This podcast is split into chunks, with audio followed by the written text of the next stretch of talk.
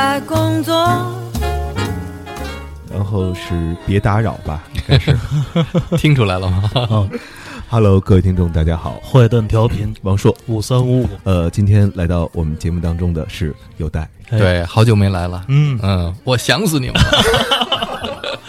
就是感觉又过了一回年，啊，不是不，就就不是我我的感觉是诅咒啊，嗯我想死你了。对，呃，现在听到这首歌蛋，嗯对，叫做《好极了》。嗯呃，这首歌第一次发表是在一九九七年没的错，一九九七年嗯啊，有代的生日那一天。啊，嗯，对，没错吧？没错没错。这个歌应该是在中国摇滚历史上是一个很重要的一个转折点呃哦，您说说到底怎么重要？嗯啊。就是之前，当然就像我说的，我比较元老了。嗯。所有的北京的这些摇滚乐，从最一开始我听到这些乐队，包括崔健啊、唐朝啊，嗯。还有黑豹等等这些，嗯。还有一些好多地下乐队，嗯。嗯，就是非常北京，非常土范儿，嗯。嗯，非常 original。嗯嗯，但是呢，这个黄沙漫天嘛。嗯。对这个摇滚乐还是嗯需要有一点儿气质的东西，嗯。嗯嗯，因为这个你知道，我们最一开始听的摇滚乐，包括像这个窦唯、张楚、何勇，他们都比较比较原始，嗯。嗯像听听了。包马利就写一首 reggae，嗯是吧？嗯。听了这个 Clash 就写一首朋克，嗯。就等等，这个是最直接的反应。嗯。但是呢，嗯，当时八十年代我们听的那个音乐的嗯并不是很丰富，嗯。所以可能每个人找的这个点，嗯。你当时听到什么就能受到什么样的影响。对，没错，很直接，嗯。嗯，但是摇滚乐嗯。还重要的是有一个这种范儿，是吧？嗯。对，嗯，当时听的这个沈黎辉的当时的女友，嗯也是我的一个好朋友，嗯。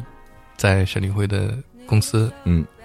说：“你听一下这个我们公司的乐队新专辑，我男友的新专辑。啊，新歌应该还是正大的时候，对对吧？嗯对，但是嗯咱们在摩登天空干过一段时间。哦，啊，对，还在正大，那时候还没成立，那时候好像还在正大，没成立他是正大的就是宣传这一块的负责人，我是记得。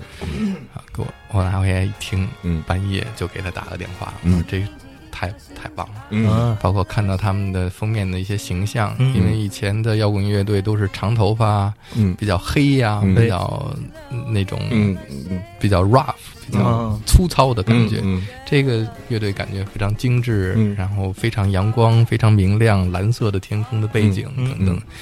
嗯呃包括主要北京天还是蓝的，对，嗯包括歌曲的那种旋律节奏出来，就给人那种感觉。嗯特别摩登，嗯，突然，嗯嗯，天蓝了，啊天亮了，终于解放了，嗯所以我觉得，因为并不是说哪个好或者哪个不好，我觉得嗯需要有一个转变，或者需要有更多样化出现。而那个时候，我我觉得并不是说，因为嗯。嗯，这个清醒乐队的出现嗯。是往好的方向转变，而是说给了我们更多的选择啊。和摇滚乐更丰富了。嗯，嗯，以前不够丰富。对，嗯。OK，这个这这这个开场，如同就是比如说科恩兄弟啊哎那个电影当中，前面总有一段嗯。跟正经剧情没有什么关系的 内容，对，对，但是我们呃今天要说的并不是一九九七年的这个这个这个辉辉子和他的清醒乐突然间天天 蓝了这对这件事儿对，啊，而是在二十年后，嗯二十年后，这个由有代老师担任整个的这个制作人，嗯然后又出了一张叫《摩登时代》的嗯一张唱片。对，嗯，这个唱片，呃，这个这个主要的这个这我觉得不不不，我觉得你现在说完了之后，大伙儿还是不明白哎咱到底干嘛来了。对是是是，啊，就这我觉得这事儿吧，得还得这多唠叨两句嗯啊。摩登天宫二十年啊，嗯。很多人都知道这事儿。对，这二十年总得有二十年的一个举动，嗯。放个拍儿呢，这留不住啊嗯，拍儿这样这个留不住，嗯。这个这这得弄一张呃专辑。对。对，然后呢，所以这个有戴老师啊主持嗯按的这张，按理说，摩登天空二十周年，他应该干很多事儿。对。其实我觉得沈黎辉太懒了，嗯几乎没办什么事儿，嗯。办了一个 party 还叫零，啊，等于还是没干，你知道吧？嗯，等于零，对，因为我们都知道，就是国外很多的乐队也好，嗯。公司还是专辑，甭管不是你想你想那个 Blue Note 七十五周年，做了多少的对于这个整个厂牌的一些回顾、致敬，全世界都在那，嗯。就是受到这个音乐启发影响的这些人，都会对嗯。这个厂牌有一个新的认识嗯。或重新的了解。嗯。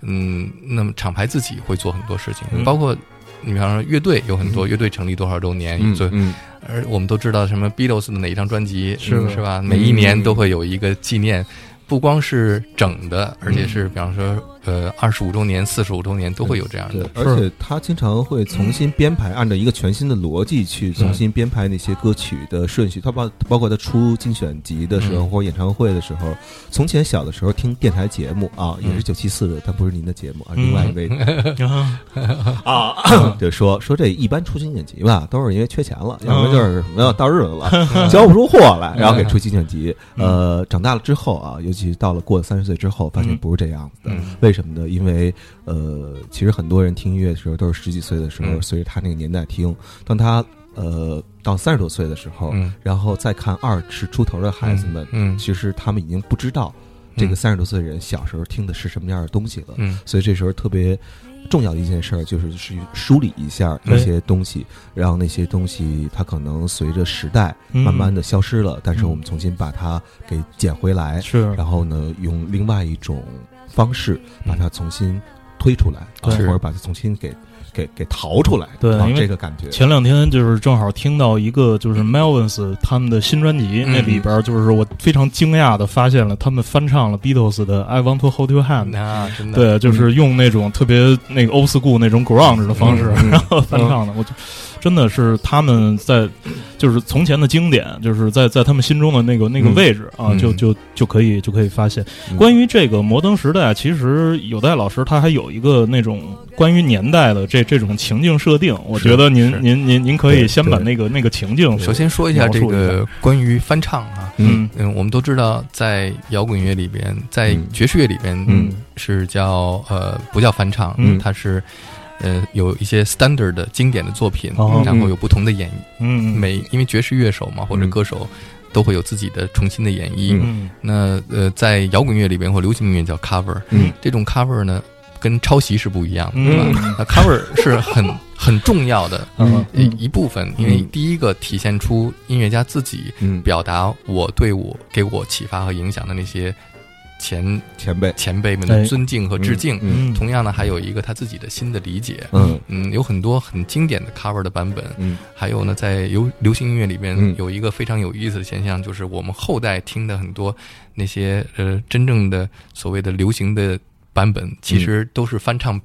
还能再找到它原来那个版本是什么，你才知道哦，原来它是翻唱的。对对，嗯，所以这些都是属于一种就是流行音乐里面已经有的现象。嗯所以翻唱并不是呃，并不是一个少见的事儿，而且是一个非常常见的。嗯。但是你要翻唱好是不容易的。嗯。还有一个呢，在爵士乐里边呢，嗯。嗯、在六十年代的时候出现过一种 fusion，就是、呃用摇滚和嗯，爵士的融合，嗯。或者是爵士乐队加入摇滚的元素，嗯。然后慢慢呢，还有就是年轻一代的爵士音乐家成长起来，尤其是最近，啊那么呃，像 Robert Glasper 什么嗯这样的二、呃，现在是二三十岁，那他们都是九十年代哎听着 grunge 或者摇滚乐长大的，所以在他们的那个成长的过程当中，这些这些虽然他们是爵士乐手，嗯。但是这些摇滚乐作品是经过他们的嗯青春和生命影响的，对。所以他们再来经常会有一些重新的用爵士乐的方法嗯。来演绎的版本，嗯。你会觉得哎，我会对这个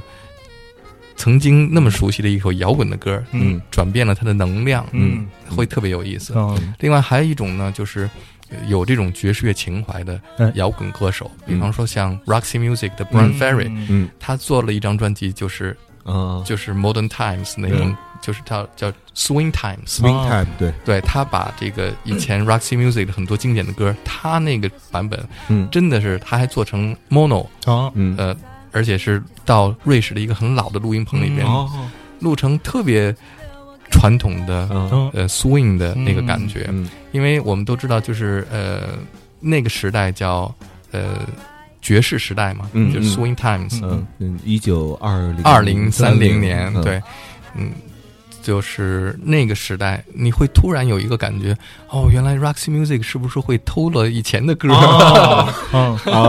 原来这些歌都是曾经在二十年代就有人做过，嗯所以那个那个时代的错错位感特别有意思。嗯然后呢，在我们都知道那个，嗯，就是卓别林有一个电影《摩登 Times》嘛，对摩登时代，Modern Times 就是摩登天空，正好是相吻合的。那么沈立辉在一九九七年组建这个摩登天空的时候呢，嗯。他可能因为摩登摩登这个词儿、嗯。现代化嗯。是在二十世纪初的时候，嗯。我们的整个的人类社会进入到一个新的时代，嗯。就是就是这个卓别林嗯。所拍的这个电影，就是机械化、嗯。工业化，嗯。而我们现在面对的是 AI，、嗯。其实是一样的一样时代的变化，嗯，就是摩登时代，摩登就代表着现代化嘛，嗯。嗯所以沈黎辉是摩登天空，是让中国的摇滚乐现代化，嗯。啊，对，本来这期节目是想找这个。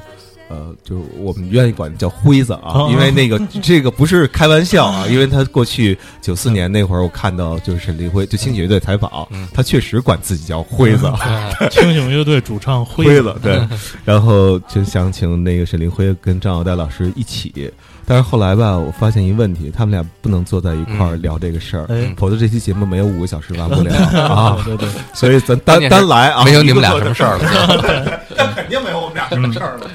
嗯，对，那我其实特别好奇，您第一次见到沈立辉的时候，那个场景您还记得吗？是八十年代末还是九十年代初的时候？九零年吧，嗯嗯。应该是八九之后，嗯。嗯，我记得特别清楚，嗯。就是八九之后，嗯。我们在中戏，嗯。嗯，我我跟张扬啊，嗯。还有施润九有一个乐队嘛，嗯。嗯。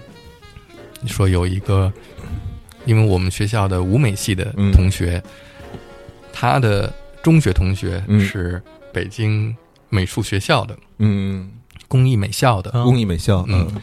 说工艺美校有一个乐队叫嗯。派嗯。一点一四三九什么什么，啊对对对，圆周率，圆周率，啊。这乐这乐队叫派，啊。嗯，说他们想要来中戏表演，嗯。在他们舞美系的一个画室，嗯。用景片啊，都搭起来了一个、嗯。一个隔间，呃，在我们宿舍的这个电话间，嗯黑板上写着“派” 演出哦在那儿呢。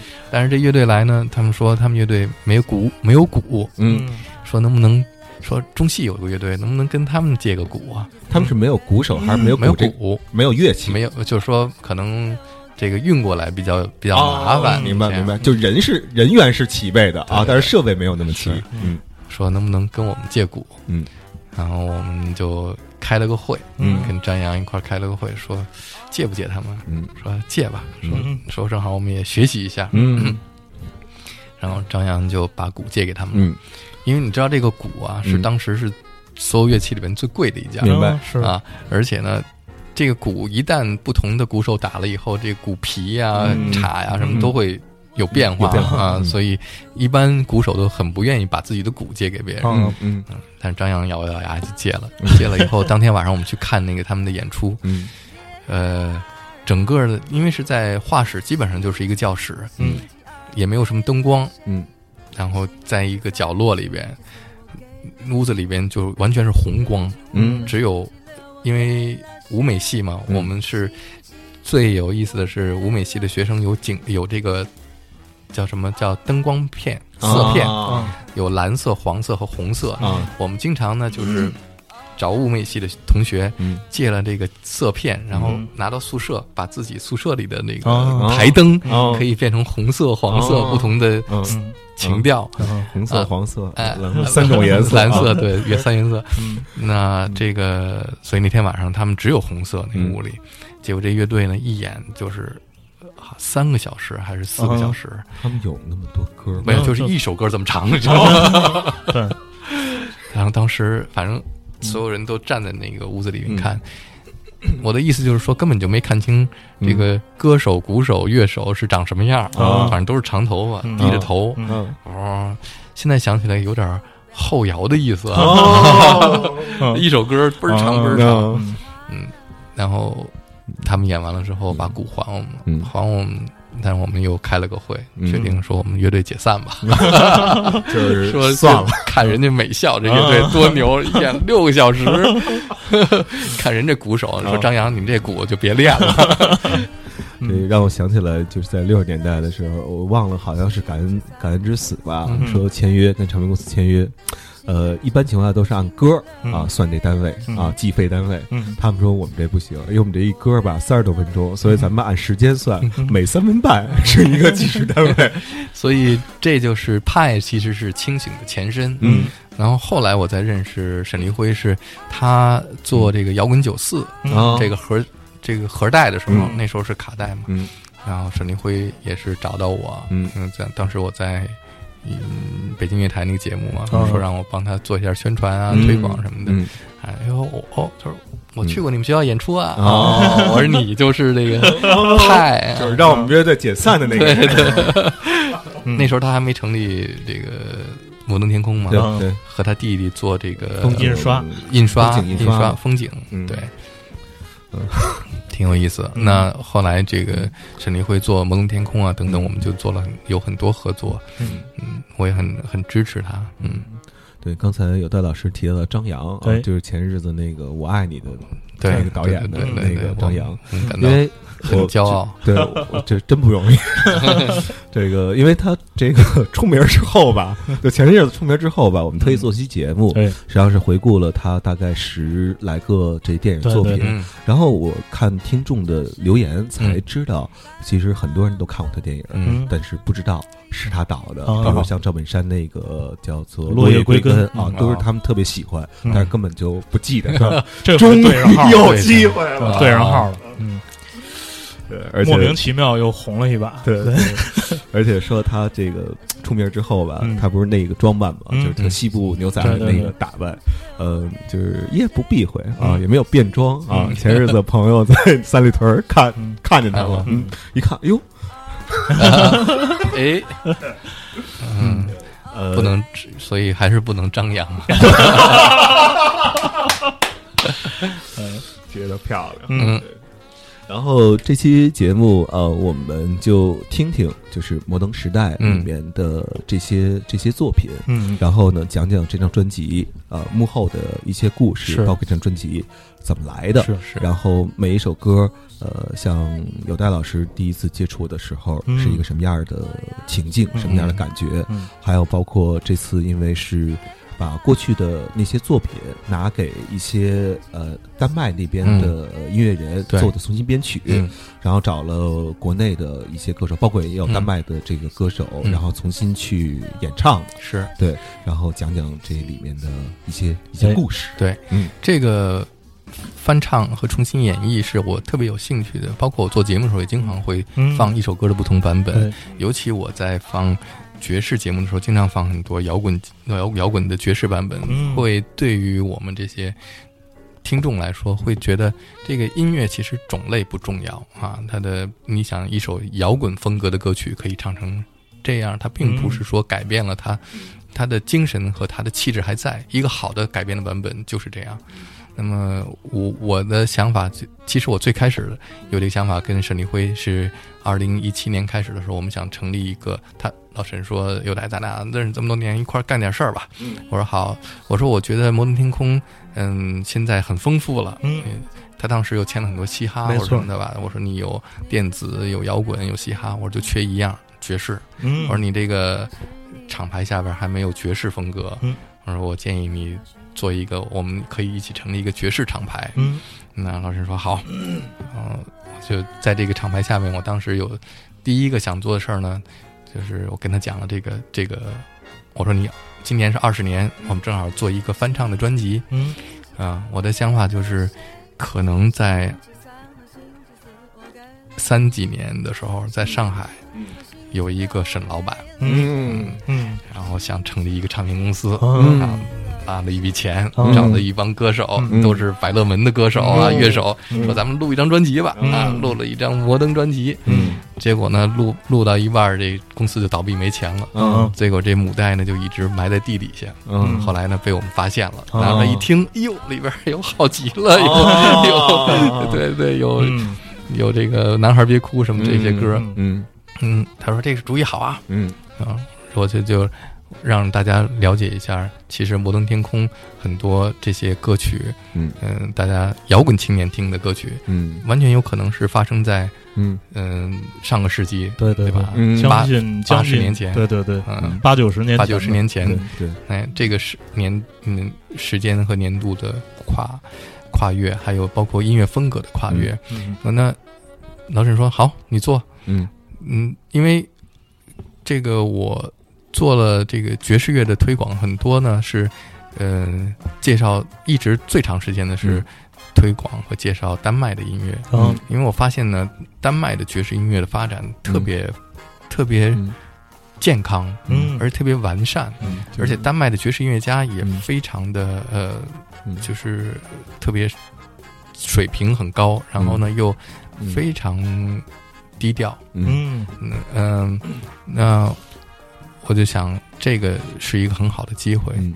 嗯，然后最好呢是把这些歌嗯。给一个根本从来没听过，嗯。嗯。嗯，他也不知道谁是沈立辉，谁是清醒，突然听到这么一个音乐，嗯。你就把这几个歌嗯。给我改成一个完全用爵士乐队演奏的版本。嗯那么这个改编呢，其实就是它不是一个简单的编曲，嗯。因为它要把这个音乐里边的元素重新，你比方说有吉他的 riff 的部分，嗯吉他的 riff 或者是一个旋律，嗯。要把它改变成管乐来演奏。嗯。原来的节奏是什么样的？嗯。能不能改变成爵士乐里边的节奏？嗯。包括呃古巴的，嗯。包括 s p o r s a nova 的，嗯。包括 swing 的、funk 的，嗯。还有其他的这种这种风格。对。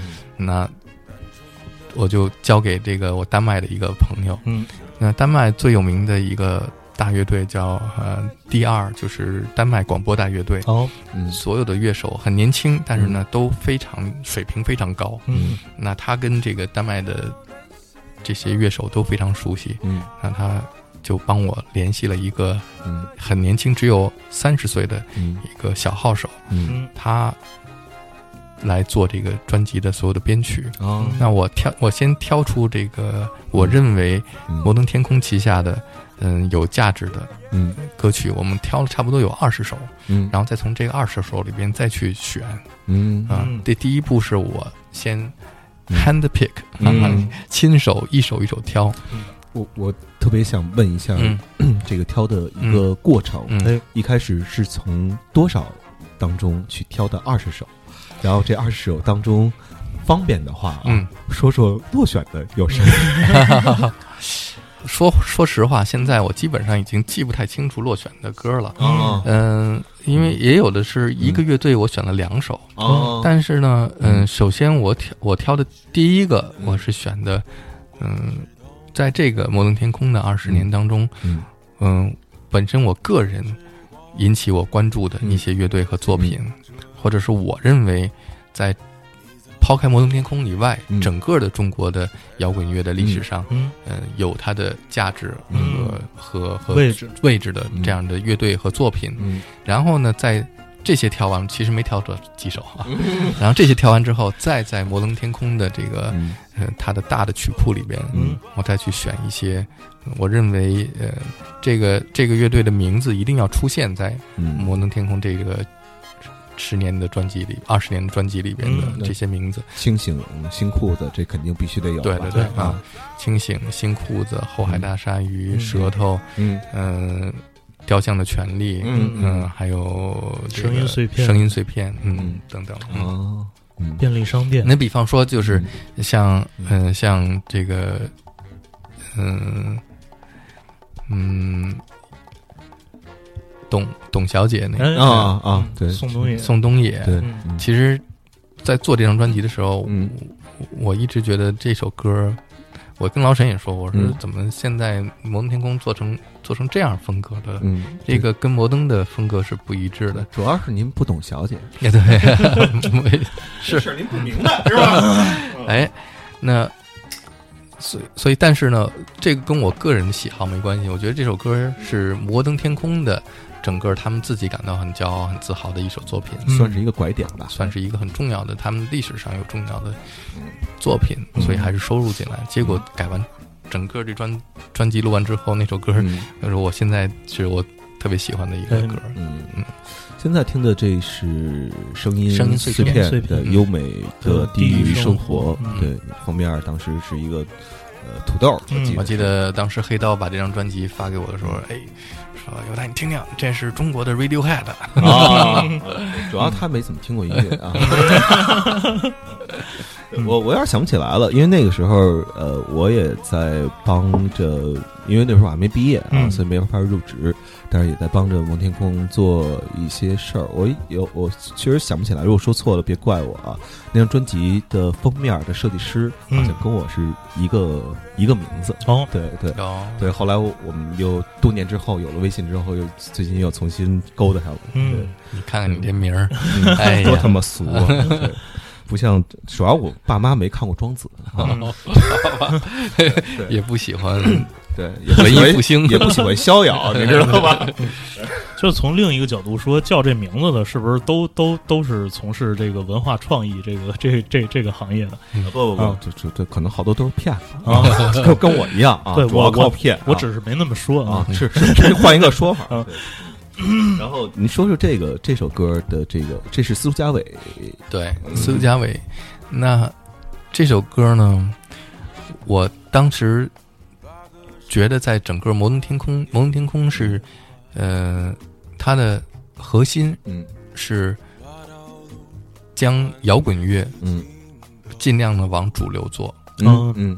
我觉得摩登天空做的一个很重要的贡献是这个，嗯呃，把摇滚乐做到主流，并且摇滚乐也可以是呃和偶像啊，包括这种时尚联系在一起。能流行起来。哎所以在挑选这些歌的时候呢，我就挑选呃旋律非常好的。嗯。啊，我觉得这首歌的旋律当时是嗯。比较吸引我的、嗯。啊，因为觉得似曾相识，嗯。哎，但是呢，这种相识的程度还是比较呃嗯，懂，嗯。把握的分寸比较好。嗯嗯嗯。然后这个在这个我们的编曲的这位小号手，他拿到这首歌以后，嗯。一下就找到了，因为我给他都有英文的翻译。嗯这首歌的名字我一直到现在也不明白为什么叫优美的地狱生活。嗯啊，嗯、当时怎么给他翻译的？但是我我觉得这个嗯感觉，包括他歌的那个感觉，就是嗯 beautiful life、嗯啊啊啊，啊。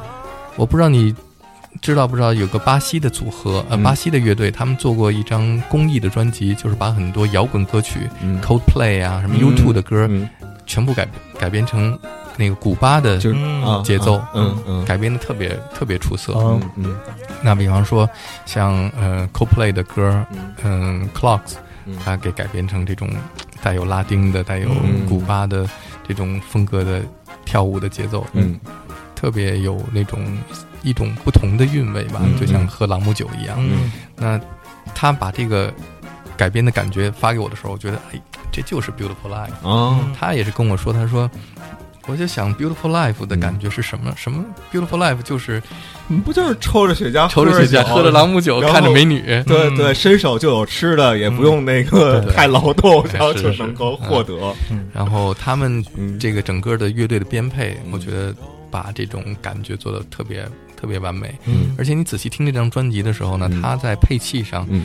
呃，乐每一件乐器的层次非常丰富。嗯。它不光是一个旋律或者是一个节奏，它在旋律、节奏，包括每一件乐器的这种空间和嗯。和这种编配上，嗯。呃，层次的丰富上，嗯。包括递进，嗯。呃，都做得非常到位。啊那这首歌曲里边呢，还有一位特别有名的古巴的打击乐手，嗯嗯。他因为在丹麦生活着很多各、各地，什么非洲啊、嗯古巴啊、嗯美国的爵士乐手就就住在那儿了。那边福利好，是没错，嗯。那嗯美女也好，对，嗯。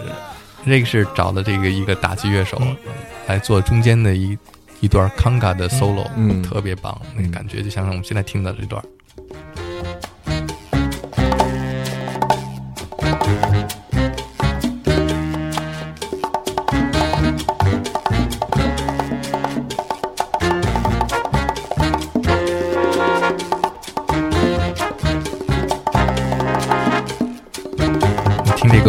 是有层次的啊，不同的层次在行进当中。哎，又多了一层，又多了一层，嗯嗯，所以它这种你听的时候，嗯，不断的，你就会觉得非常丰富，在你的耳朵里边出现的，呃，音色和颜色，嗯，那当时。呃，司徒佳伟他自己之前听没听过这首歌？您问他？我所有的参加这个第一个演奏的乐手，丹麦人肯定他们没听过这些歌，对。吧？你包括这些歌手，我这里边选的赵可、嗯，司徒佳伟，嗯，还有马莹莹，嗯。啊，包括两个丹麦的歌手，嗯。对他们唱过的歌，以前都没听过。哦，太好了。啊！所以这种就是他们完全在创作一个全新的作品，没有任何受到其他的认知叠加、认知的。影响。嗯嗯。嗯，这个让我想起了，就是那年那年您记得有一次在那个上海那个皇家爱美，然后那个 Novella Vague 他们在那儿做过一次演出，然后当时我和建崔在那儿采访 Novella Vague 那那两个主理人。然后他们说，他们创作的方式，因为他们就是用 Bossa Nova 的那个方式翻唱各种新浪潮后朋克。然后他们就提到说，他们找那个那些歌手的时候，就是说，就找完全没听过那些原作的，然后就是他们改编完了，然后就让那些姑娘去去唱，然后唱出来就是他们后来 Novella Vague 他们的那个效果。Novella Vague 也是对我这个项目有重要启发的一支乐队。嗯，他们我觉得是把这种翻唱的做的比较。比较成功、比较透彻的一支乐队，而且我觉得他们特别妙，对，因为 Novella Vague 就是法语就是新浪潮，对对，然后 Bossa Nova 这个词其实也是新浪潮，然后他们唱的是那个很多 New New Wave 新浪潮的这个东西，然后再找没有听过的人，再创造一个更新的浪潮，对。对，嗯。然后现在这个是这个叫 Silent Day，啊，来自今天已经不再演出的便利商店乐队，但是这个乐队。呃，就呃换一种形式啊，主唱郭硕是在这个成都开便利商店的，开便利商，对对对对对，他有一个叫酒 box 啊，这做的很很很不错，还有一个茶的品牌，这是他现在主要在做的。那乐队的其他乐手干嘛去了？哎哎啊，有一个大哥叫朴树啊，大哥可能知道，对，朴树现在用的主要的鼓手都是当时便利商店的郎磊和德恒，德恒啊。超级市场了，对对对对对对，不是帽帽。帽。帽，烧 烧。烧冰帽烧冰帽，对哦，说到这帽，零售业做大了。说到这帽，就是就想起有一次建崔，嗯呃录节目，我觉得那也挺妙的，就是他找了一首歌，就是这首歌呃第一次听到是就是。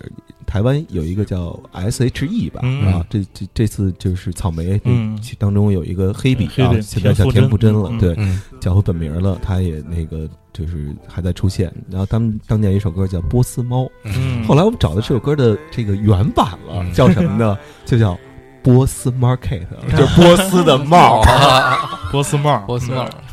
哎，前两天在我去青岛，嗯，青岛不是。呃，万达嗯。开了一个 shopping mall，嗯，上面写着三个中文字儿，嗯，呃，万达茂，茂是茂盛的茂，茂，对，还行，没用傻帽的帽。对，咱们望京什么不是有凯德茂吗？凯德茂，对。对对，就是也是那个意思。对，北京话原来有一句话叫叫盖了帽，嗯，对，哎，对，这个因为这首歌改编之后，那个我们呃。听到是这是一个男生和一个女生的这么一个对唱，然后那个那天就是在那个这个专辑的发布活动上，嗯，听您讲到这个女生是一个丹麦的女歌手，女歌手。西南艺是吧？西南艺在几嗯九十年代的时候，曾经好像不是两千年左右吧，反正在在上海住，他还年轻的时候啊。驻场过一段时间，在上海的 JZ 酒吧，嗯，是 JZ 还是 Blues and Jazz？嗯，反正住过那么几个月，嗯。嗯，就是他对上海、对中国的情节比较深，嗯，而且 C 南 E 现在已经成长为这个丹麦的非常一线的爵士歌手，嗯，他的声线、他的形象，包括他的台风都特别特别好，呃，有点像 Dana Crow 那样的那样的感觉，嗯，而且他的。就是，嗯，演唱风格，嗯，跟跟现代的这个音乐，嗯。嗯，比较接近，啊。那就让不听爵士乐人也很容易能够接受他唱的爵士歌曲。嗯。嗯。所以他包括他以前的专辑，就是他做过一首歌，写过一首歌，就是他离开上海以后，他写了，他对他专辑里有首歌还叫《复兴路多少多少号》哦是吗？对对对，就写这个老的 J 哦。嗯，然后他写过一首歌，因为他当时在上海，嗯、在上海那期间，嗯。有个一个男朋友，嗯。然后她回到丹麦以后呢，就是她跟她的男朋友在上海的这个法国男友呢，嗯。就是有一个时差，嗯。她根据这个嗯当时的感情写了一首歌，嗯。就是有这个是就是我的白天是你的黑夜，啊。就是类似这样的一首歌。嗯。后来呢，呃，Coco 有一次去哥本哈根爵士节表演的时候，嗯，Coco 是赵可赵赵可可啊，那跟这个 Sina 在台上两人对唱的这首歌，嗯。唱了一个对唱的版本。嗯。当时我觉得两个人，因为他们两个人非常熟悉的好朋友，嗯。然后有这种对唱的，就是呃非常默契。嗯当时呢，最早这个歌是只有我是让 Coco 来唱的，嗯。因为所有这些歌呢，嗯、先是让我先挑选出来这些原作，嗯。然后我寄到丹麦，嗯。然后丹麦的这个改编者他在改编成不同的风格，嗯。他写一个大概的方向，嗯。然后再跟我来对，嗯。然后他再做出一个小样儿，嗯。然后再让乐队录音，把录乐队录音的成品嗯再发给我，嗯。然后我再根据这个每个，因为呃，这个每首歌还有它的音调、它的嗯音高，嗯。不都要找不同的歌手嘛，嗯嗯。所以哪首歌找，因为在国内能够唱爵士乐的歌手很少。嗯。啊，那我认识的就这几个，嗯。还有找了一些歌手，嗯。可能都觉得，因为唱爵士乐是一回事儿，嗯。唱 big band、嗯。Swing 是另外一回事儿。哦。嗯。你你可以跟就是你可以在酒吧唱爵士乐，嗯。但是真给你一个 big band 啊，来唱，你要是你的所有人都 hold 得住的，要跟 big band 合作，那是嗯特别难的。嗯。嗯。但是呢，我们国内大部分的爵士歌手，嗯。有的是非常好的有天赋的歌手，嗯嗯。但是你没有这个这个经验，嗯。不能够跟大乐队找到那个那个感觉，跟乐队的嗯。合作的感觉，嗯，所以很遗憾，有很多歌手就没有办法参与这件事儿。嗯。明白那 Coco 呢是，我觉得他这里边是最有经验的，嗯。因为他唱的时间最长，而且嗯。经常和呃这个上海的 JC Big Band 合作啊啊，所以他能够把握的很好，他的嗯。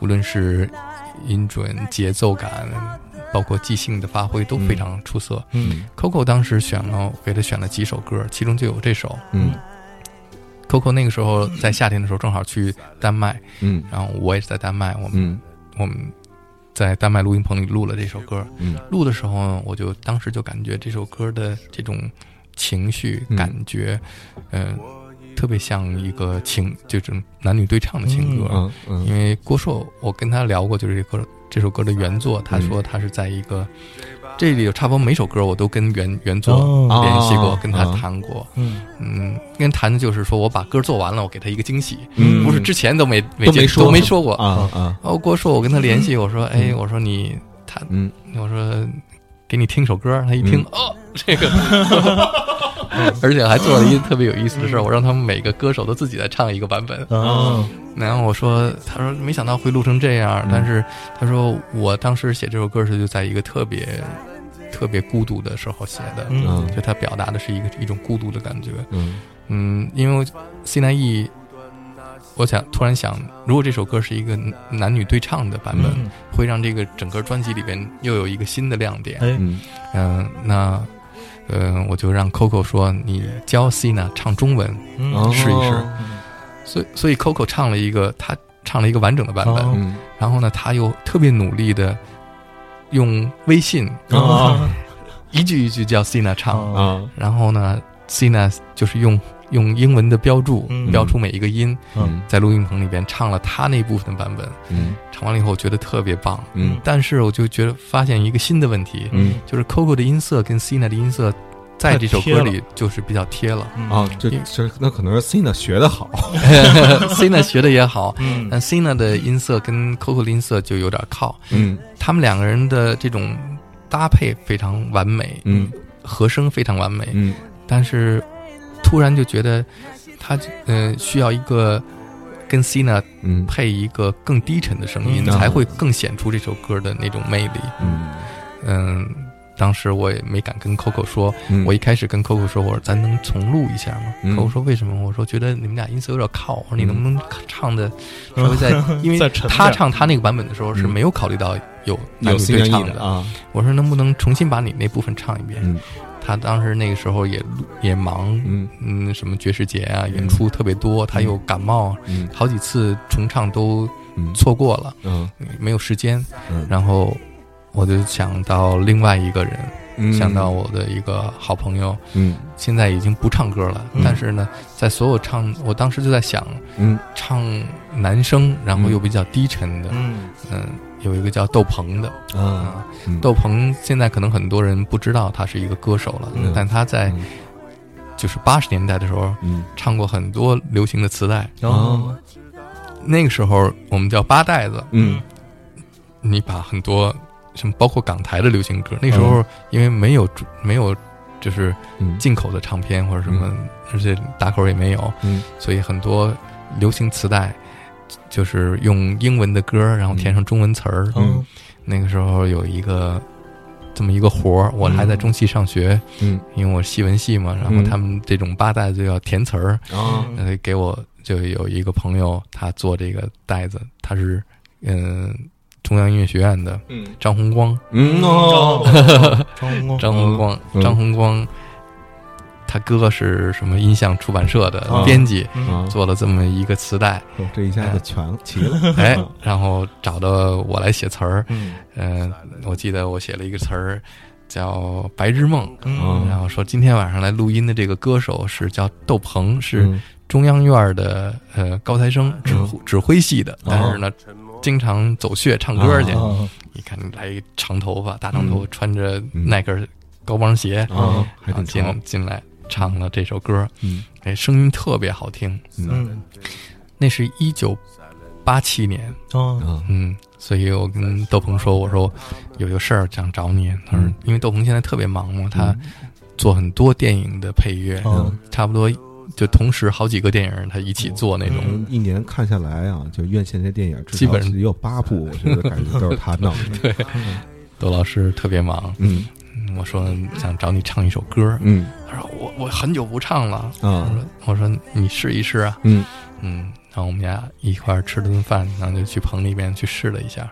嗯他说窦窦鹏说我们这个想想是三十年前我们第一次合作，嗯哎，就真的是是一个很有意思、很有意义、很有纪念性的这么一次嗯合作。嗯他唱的时候呢，原来他改了一句，原来那个歌里怎么样？Silent Day, Silent Day，嗯嗯、好像是叫我我的宝贝。嗯嗯他唱的时候，第一遍唱的时候，他就特别嗯自然的把那个我的宝贝改成嗯 My Baby。啊 嗯，嗯，后来给很多人听的时候，都觉得那一句特别让人心酸那样的感觉。嗯，好好多人后来，嗯包括丹麦制作人也说说这个版本会不会觉得太流行了嗯啊？我说没关系，我说嗯对于我来说，我们嗯没有说一定要那个某一种音乐风格来固定。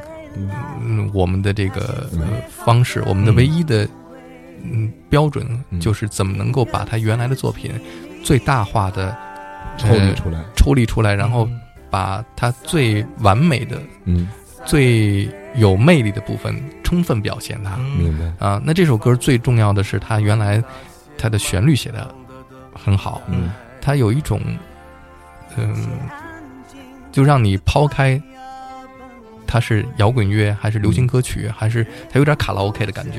但那种卡拉 OK 是被一个摇滚乐队创作出来的，你就会觉得嗯。那个时候便利商店是有这种一个小小的革命，嗯。嗯，就是一个摇滚乐队可以写一首卡拉 OK 的那种口水歌，对。我我我我我我说一下我嗯。当时接触这首歌的一个角度，嗯。因为这首歌我印象中是他们的第二张专辑里面的歌，然后他们在紫竹桥的嗯。那块儿，嗯。我忘了谁的工作室嗯。有一棚，嗯。然后他们在录的时候，我就当时就听到这首歌，因为他们当时在讨论一个问题，呃，说因为第一张非常非常英式，嗯嗯。所以他们想说第二张专辑怎么做，嗯。要玩的干净一点，嗯。还是混一点，嗯。脏一点然后后来呢，他们就说说我们觉得要玩的脏一点，然后他们给我给我听了一下他们吉他的音色，嗯。我我说这不叫脏啊，这个太还是太清新了，他就是我理解脏是往 grunge 那个感觉去靠的。嗯。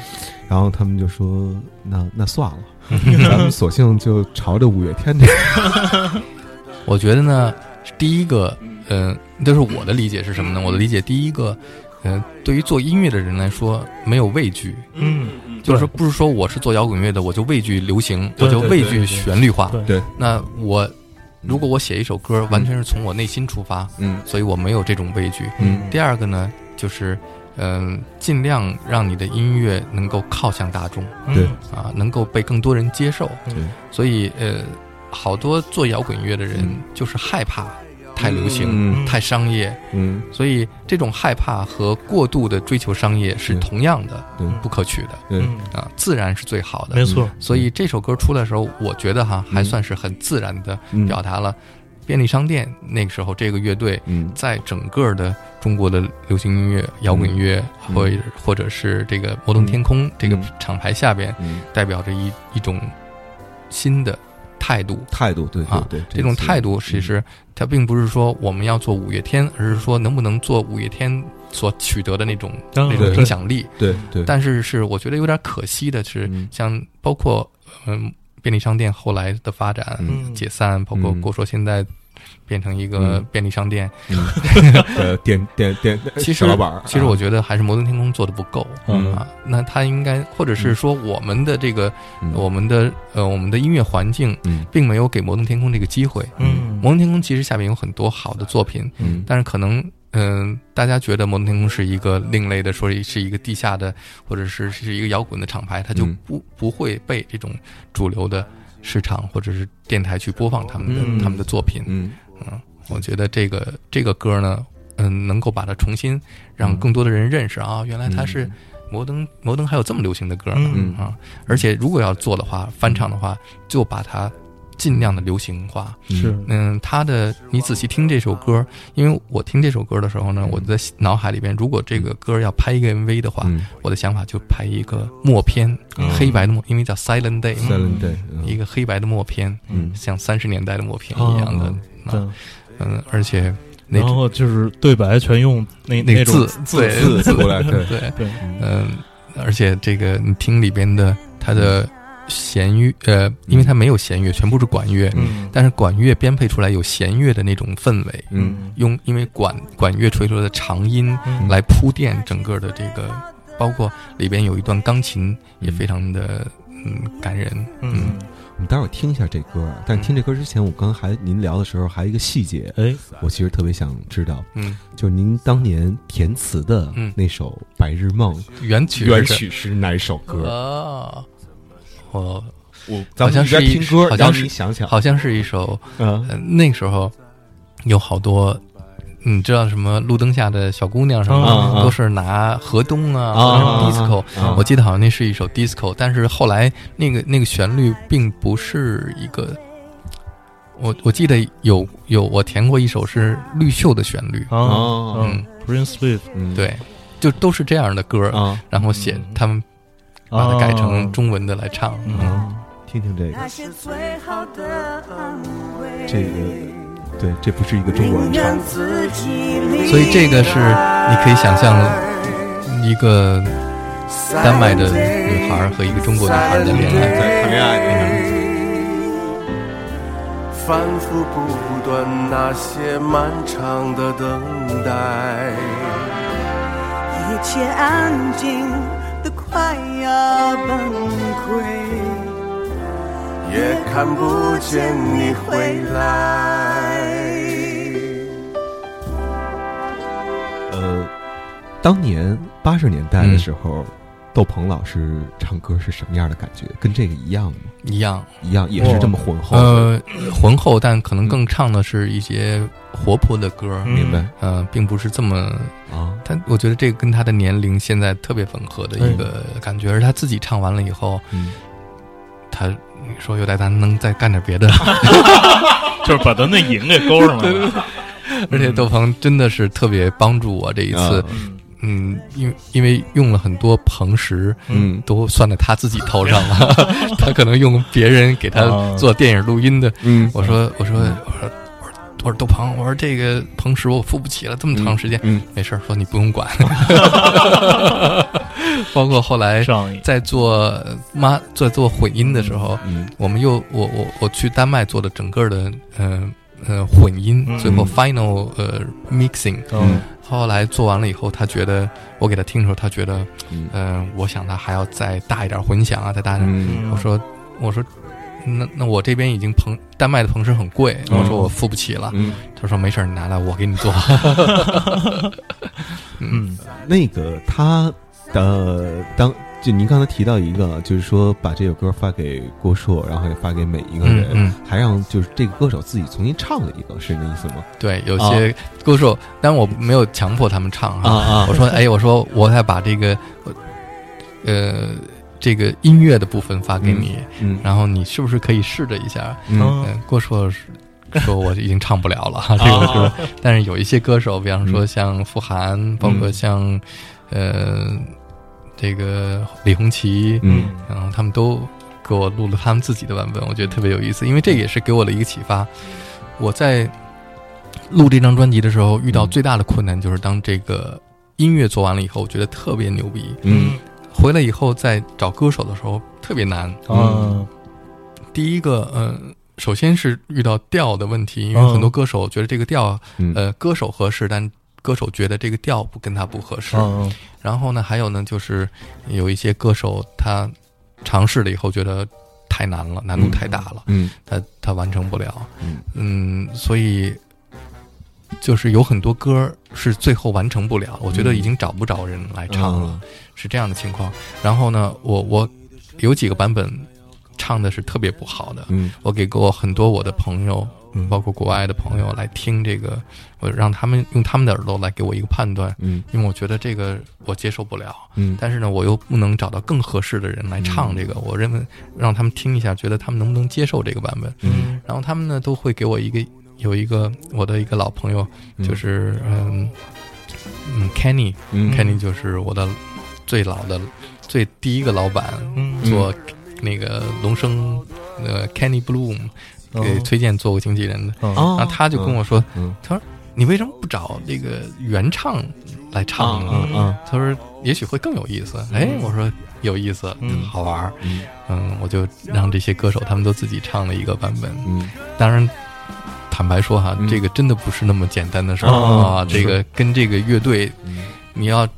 你基本上一个歌手在这个整个，因为他这个编配跟我们流行歌曲的编配不一样。是是，如果你听这俩概个，念，你听这个嗯、音乐的部分的话，基本上你跟那个旋律是没关系的嗯。啊，所以你找不到那个对对对，那个旋律。他你要他就没有支点在在对，所以你要要自己在里边发挥。嗯。还有一个呢，呃，很多我们的国内的爵士的歌手都是觉得我我给他们这个原唱，嗯，他们就想我怎么能够把它唱的这个改变更多，对对对对，然后拐好多弯儿，对呃，变好多声儿。对，我我记得好像您这个是发发发微博的时候，那个好像说还说过这个事儿，嗯说呃，当时我印象中啊，嗯。应该是第一次的中国好声音、啊，当时有一秃瓢女的叫王韵王韵一、嗯。啊，她呢就是自己说啊自己是这个爵士，然后呢就是那个阶段啊，我记记得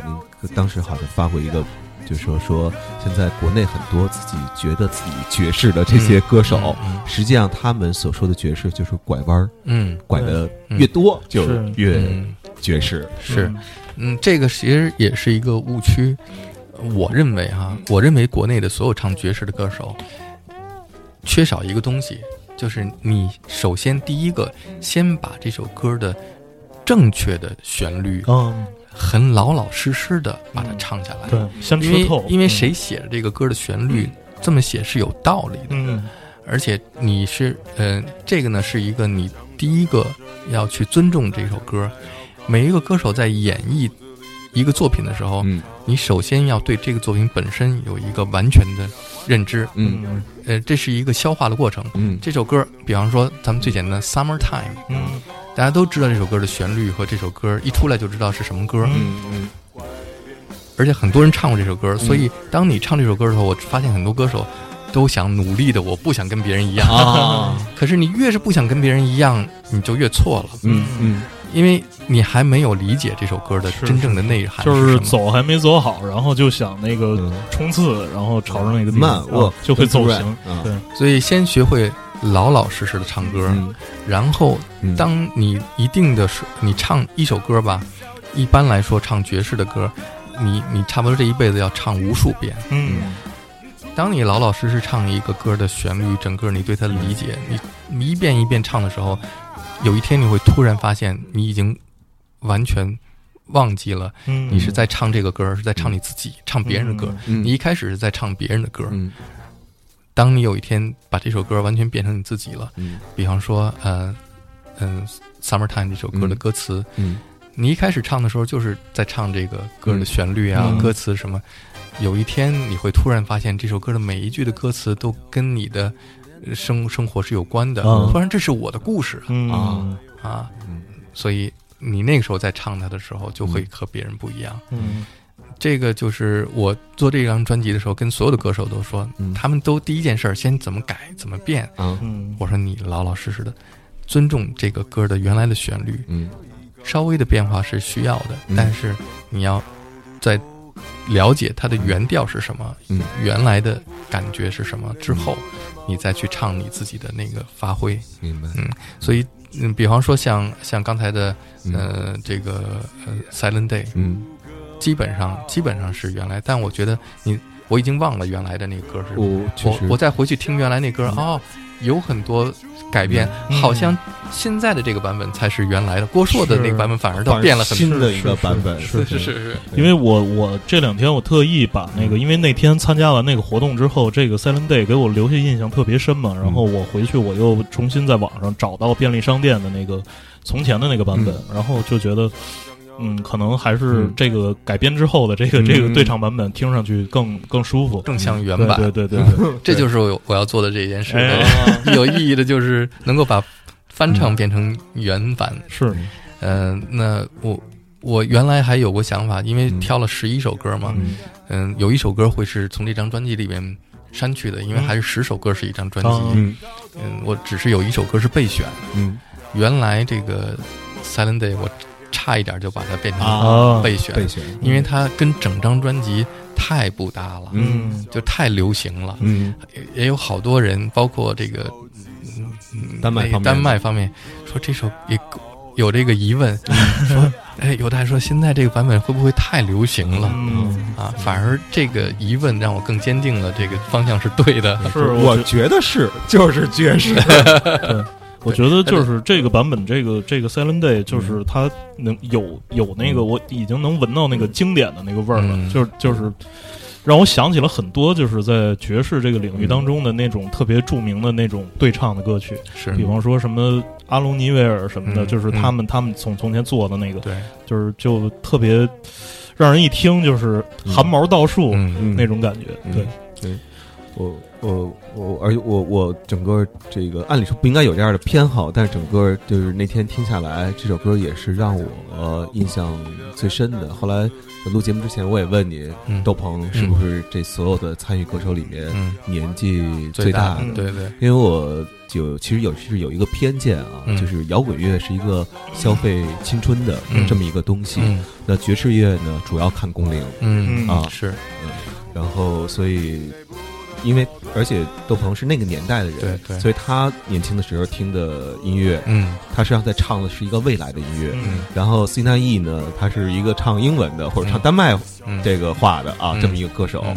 然后他去驾驭一个中文，对他来讲也是一个完全他他不是音乐陌生了，嗯。而是整个这个传达就是非常非常陌生的。对，然后这种陌生的感觉出来，反倒会特别特别好。就像想起来那时候，呃，安东尼黄啊嗯。教唱戴维鲍伊的那个《刹那天地》对，当时因为我也听过安安东尼黄自己唱的这个版本，嗯。